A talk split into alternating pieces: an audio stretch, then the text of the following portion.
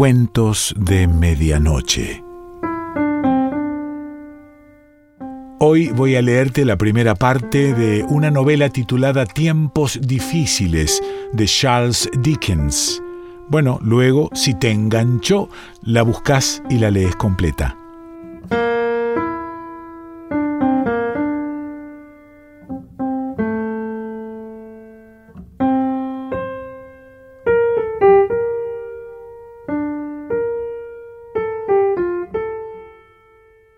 Pues bien, lo que yo quiero son realidades. No les enseñéis a estos muchachos y muchachas otra cosa que realidades. En la vida solo son necesarias las realidades. No planteéis otra cosa y arrancad de raíz todo lo demás. Las inteligencias de los animales racionales se moldean únicamente a base de realidades. Todo lo que no sea esto no les servirá jamás de nada. De acuerdo con esta norma educo yo a mis hijos y de acuerdo con esta norma hago educar a estos muchachos. Ateneos a las realidades, caballero. La escena tenía lugar en la sala abovedada, lisa, desnuda y monótona de una escuela, y el índice rígido del que hablaba ponía énfasis en sus advertencias, subrayando cada frase con una línea trazada sobre la manga del maestro. Contribuía a aumentar el énfasis la frente del orador perpendicular como un muro, servían a este muro de base las cejas, en tanto que los ojos hallaban cómodo refugio en dos oscuras cuevas del sótano sobre el que el muro proyectaba sus sombras. Contribuía a aumentar el énfasis la boca del orador, rasgada, de labios finos, apretada, contribuía a aumentar el énfasis la voz del orador, inflexible, seca, dictatorial, contribuía a aumentar el énfasis el cabello, erizado en los bordes de la ancha calva, como bosque de abetos que resguardase del viento su brillante superficie llena de verrugas, parecidas a la costra de una tarta de ciruelas, que daban la impresión de que las realidades almacenadas en su interior no tenían cabida suficiente. La apostura rígida, la americana rígida, las piernas rígidas, los hombros rígidos hasta su misma corbata, habituada a agarrarle por el cuello con un apretón descompuesto, lo mismo que una realidad brutal, todo contribuía a aumentar el énfasis. En la vida, caballero, lo único que necesitamos son realidades, nada más que realidades. El orador el maestro de escuela y la otra persona que se hallaba presente se hicieron atrás un poco y pasearon la mirada por el plano inclinado en el que se ofrecían en aquel instante bien ordenados los pequeños recipientes, las cabecitas, que esperaban que se vertiese dentro de ellas el chorro de las realidades para llenarlas hasta los mismos bordes. Thomas Gradgrind, sí señor, un hombre de realidades, un hombre de hechos y de números, un hombre que arranca del principio de que dos y dos son cuatro y nada más que cuatro, y al que no se le puede hablar de que consienta que alguna vez sean algo más. Thomas Gradgrind, sí señor, un Thomas de arriba abajo, este Thomas Gradgrind. Un señor con la regla, la balanza y la tabla de multiplicar siempre en el bolsillo, dispuesto a pesar y medir en todo momento cualquier partícula de la naturaleza humana para deciros con exactitud a cuánto equivale. Un hombre reducido a números, un caso de pura aritmética. Podríais, quizá, abrigar la esperanza de introducir una idea fantástica cualquiera en la cabeza de George Gradgrind, de Augusto Gradgrind, de Juan Gradgrind o de José Gradgrind, personas imaginarias e irreales todas ellas. Pero en la cabeza de Thomas Gradgrind jamás. El señor Gradgrind se representaba a sí mismo mentalmente en estos términos ya fuese en el círculo privado de sus relaciones o ante el público en general. En estos términos, indefectiblemente sustituyendo la palabra señor por las de muchachos y muchachas. Presentó ahora Thomas Gradgrind a Thomas Gradgrind a todos aquellos jarritos que iban a ser llenados hasta más no poder con realidades. La verdad es que al mirarlos con seriedad centelleante desde las ventanas del sótano a que más arriba nos hemos referido, daban al señor Gradgrind la impresión de una especie de cañón atiborrado hasta la boca de realidades y dispuesto a barrer de una descarga a todos los pequeños jarritos lejos de las regiones de la niñez daba la impresión también de un aparato galvanizador cargado con un horrendo sustituto mecánico del que había que proveer a las tiernas imaginaciones juveniles que iban a ser aniquiladas. Niña número veinte, voceó el señor Gradgrind, apuntando rígidamente con su rígido índice. No conozco a esta niña. ¿Quién es esta niña? Ceci Jup, señor, contestó la niña número veinte, poniéndose colorada, levantándose del asiento y haciendo una reverencia. Ceci no es ningún nombre, exclamó el señor Gradgrind. No digas a nadie que te llamas Ceci. Di que te llamas Cecilia. Es papá quien me llama Ceci, señor, contestó la muchacha con voz temblorosa, repitiendo su reverencia.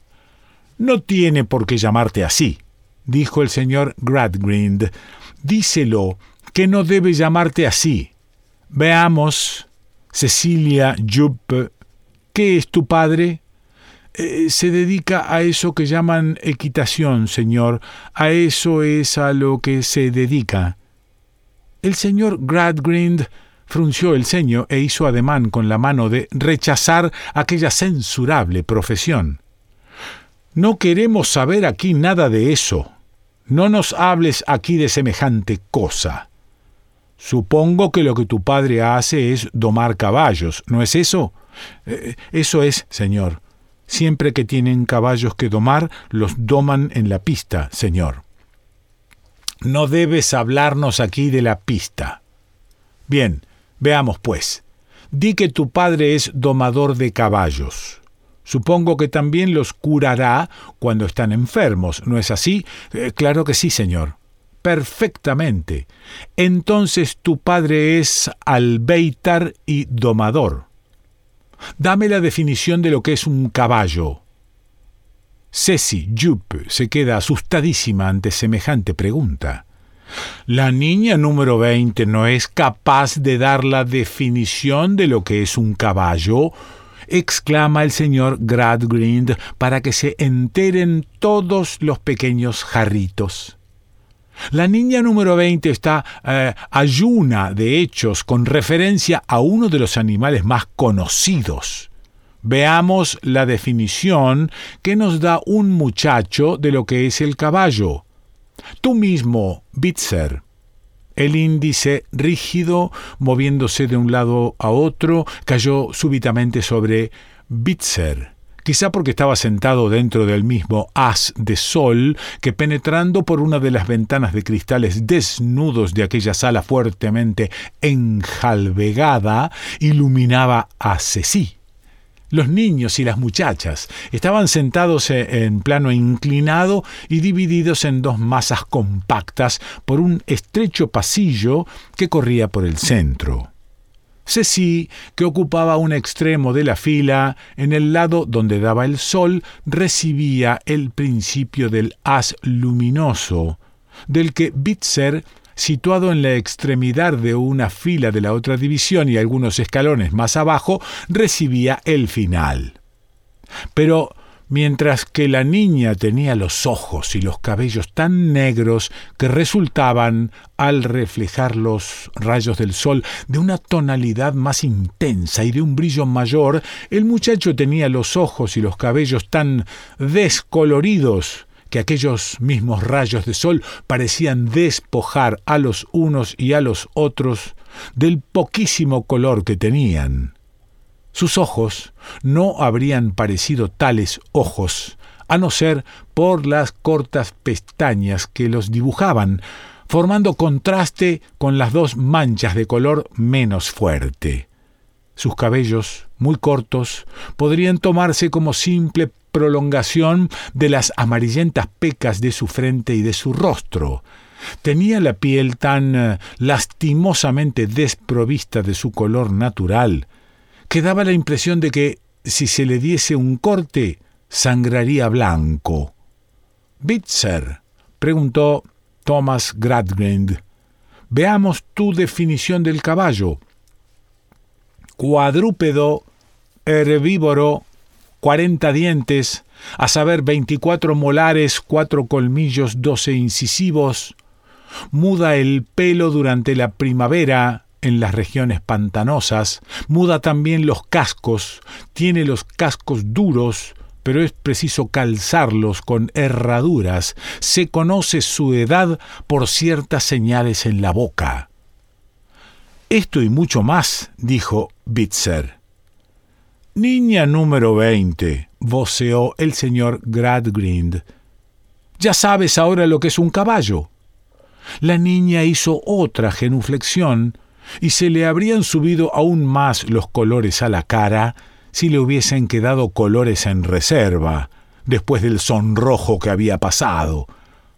Bitzer parpadeó rápidamente mirando a Thomas Gradgrind, y al hacer ese movimiento, las extremidades temblorosas de sus pestañas brillaron a la luz del sol, dando la impresión de antenas de insectos muy atareados. Luego se llevó los nudillos de la mano a la altura de la frente y volvió a sentarse. Entonces se adelantó el tercer caballero.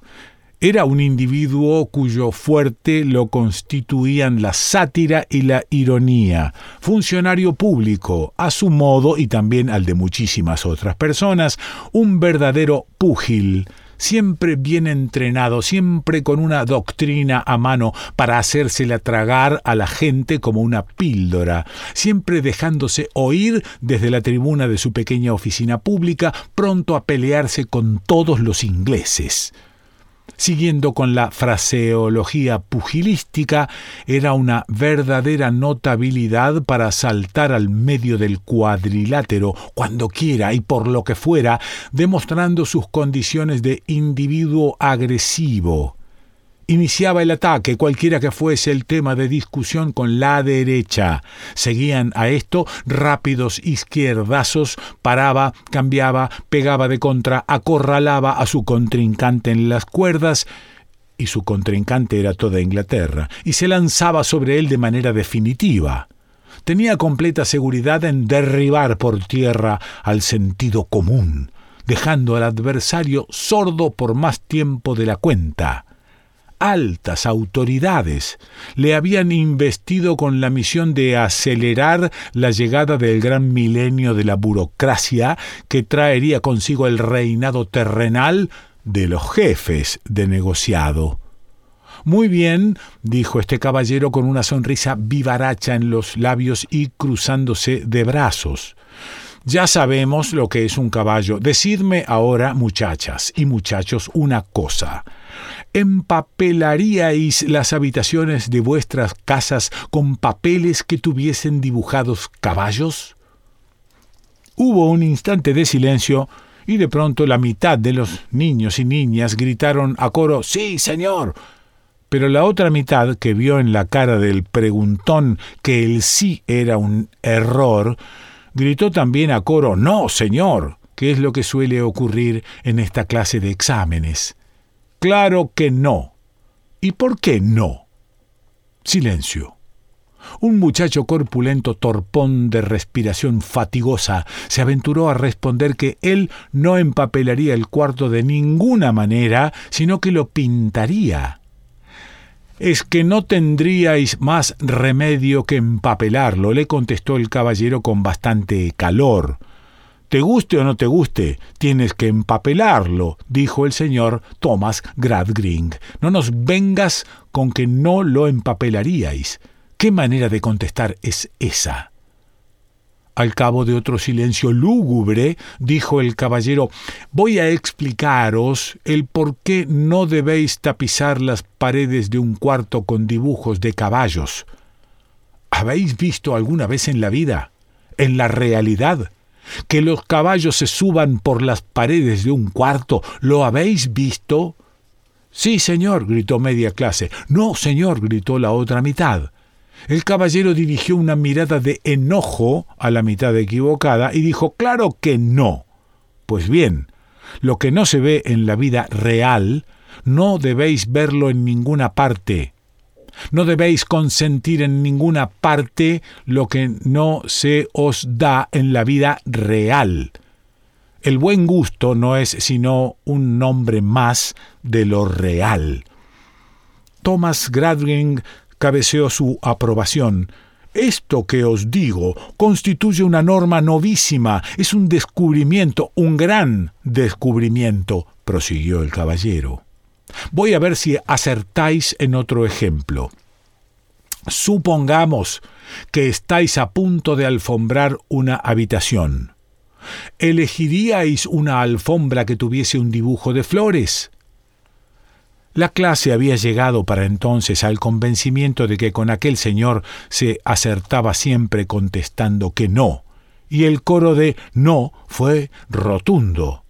Solo algunos rezagados contestaron débilmente que sí, y entre los rezagados estaba Ceci Yuppe. El caballero sonriendo desde la altura de su sabiduría dijo Niña número veinte. Ceci, toda colorada, se levantó. ¿De modo que tú alfombrarías tu habitación o la de tu marido si fueses más crecida y lo tuvieses con dibujos de flores? No es así. ¿Y por qué? Si me lo permitís, señor, porque me gustan mucho las flores. Y porque te gustan, colocas encima mesas y sillas y haces de manera que la gente las pisotee con sus pesadas botas. No les harían ningún daño, Señor, no las aplastarían ni las ajarían, Señor, si me lo permitís. Al ver aquellos dibujos de unos originales lindos y agradables, yo me imaginaría que ¡Ay, ay, ay! exclamó el caballero muy ufano de que las cosas hubiesen rodado hasta el punto que a él le interesaba. Nunca debes imaginarte nada. De eso precisamente se trata. No debes dejarte llevar de la imaginación. Cecilia Yuppe, jamás debes hacerlo, insistió solemnemente Thomas Gradgrind. Lo real, lo real lo real, voceó el caballero.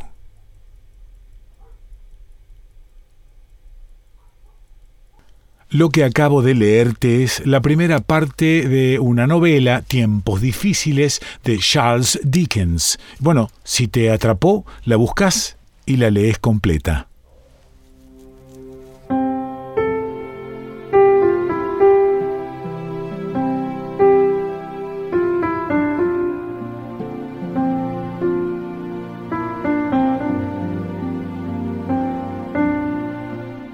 De Medianoche.